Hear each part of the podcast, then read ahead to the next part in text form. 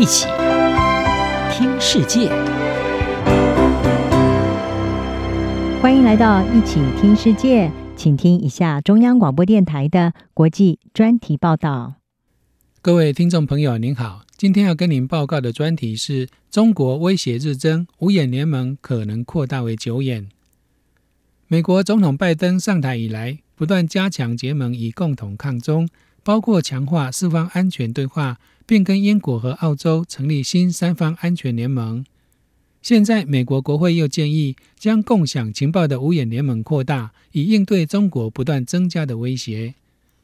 美国联邦众议院军事委员会情报与特别行动小组委员会主席盖耶戈在二零二二年财政年度国防预算法案中增列条文。建议将共享情报的五眼联盟扩大，在原本的英国、美国、澳洲、纽西兰和加拿大五国之外，再纳入南韩、日本、印度和德国，成为九眼。条文中将要求美国情报总监和国防部长在明年五月以前，就目前五眼之间有关情报与资源共享协议的现况与不足的地方，以及加入日本、南韩、印度和德国等国的利弊，向国会提出报告。五眼联盟的成立可追溯到二战期间，并在冷战时期成为西方国家监控苏联的情报共享网络。而随着中国大举扩张影响力，也使中国成为五眼联盟的主要关注对象。最近几年，中国多次做出令五眼成员国意外的举动。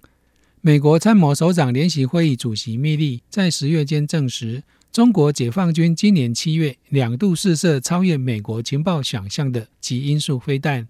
密利强调，这已经逼近美中之间的斯普尼克危机，意指中国的军事能力可能超越美国。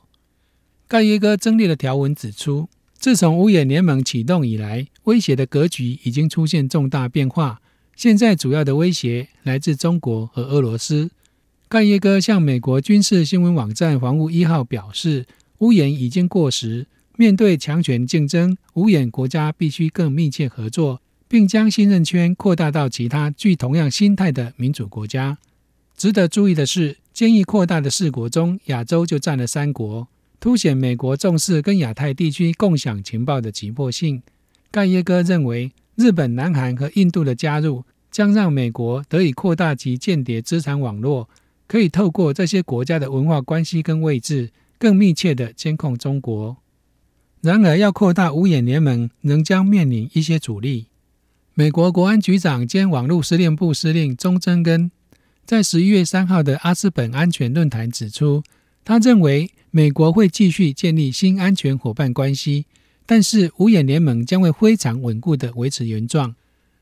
美国智库传统基金会技术政策研究员卡马克向防务一号指出。美国已经增加了跟印太国家的情报分享跟合作，但是五眼要正式改变，说来容易，做起来有相当难度。他警告说，每一个新加入的国家都需要受到评估，以判定他们能否保护五眼的情收来源跟方法，因为在五眼内部必须保护的情资会很难获得保障。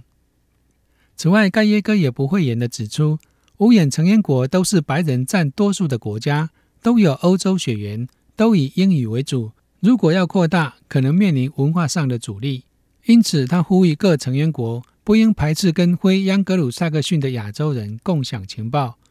我们不应该只有这种亲英语观点的共享。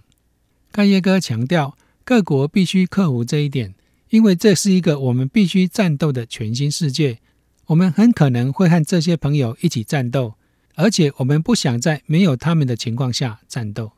美国前中情局官员、传统基金会高级研究员克林诺向日经亚洲指出，尽管有技术上的问题，日本跟南韩等国能够提供无远缺乏的元素。他说，每个国家都有其情报单位跟收集能力，而不同的国家可能非常擅长有利基的目标。克林诺表示，就像一个运动团队，不同的选手有不同的属性，当你将他们集合在一起。全体将优于个别的总和。盖耶戈也指出，扩大五眼联盟的优点之一是可以确保更坚固的外交关系，并改善情报的取得。他表示，这基本上是一项对中国的警告，同时也对这些盟国打了强心针。向他们传达出美国对他们的信任，将他们纳入美国情报共享的神圣圈。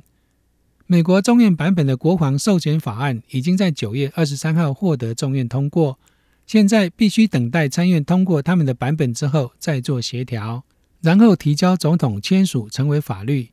因此，扩大五眼联盟的建议有可能具体展开，而各成员国在有关中国、北韩和俄罗斯的情报共享方面，也将能因此更加完善。以上专题是由央广编译黄启麟撰稿播报，谢谢收听。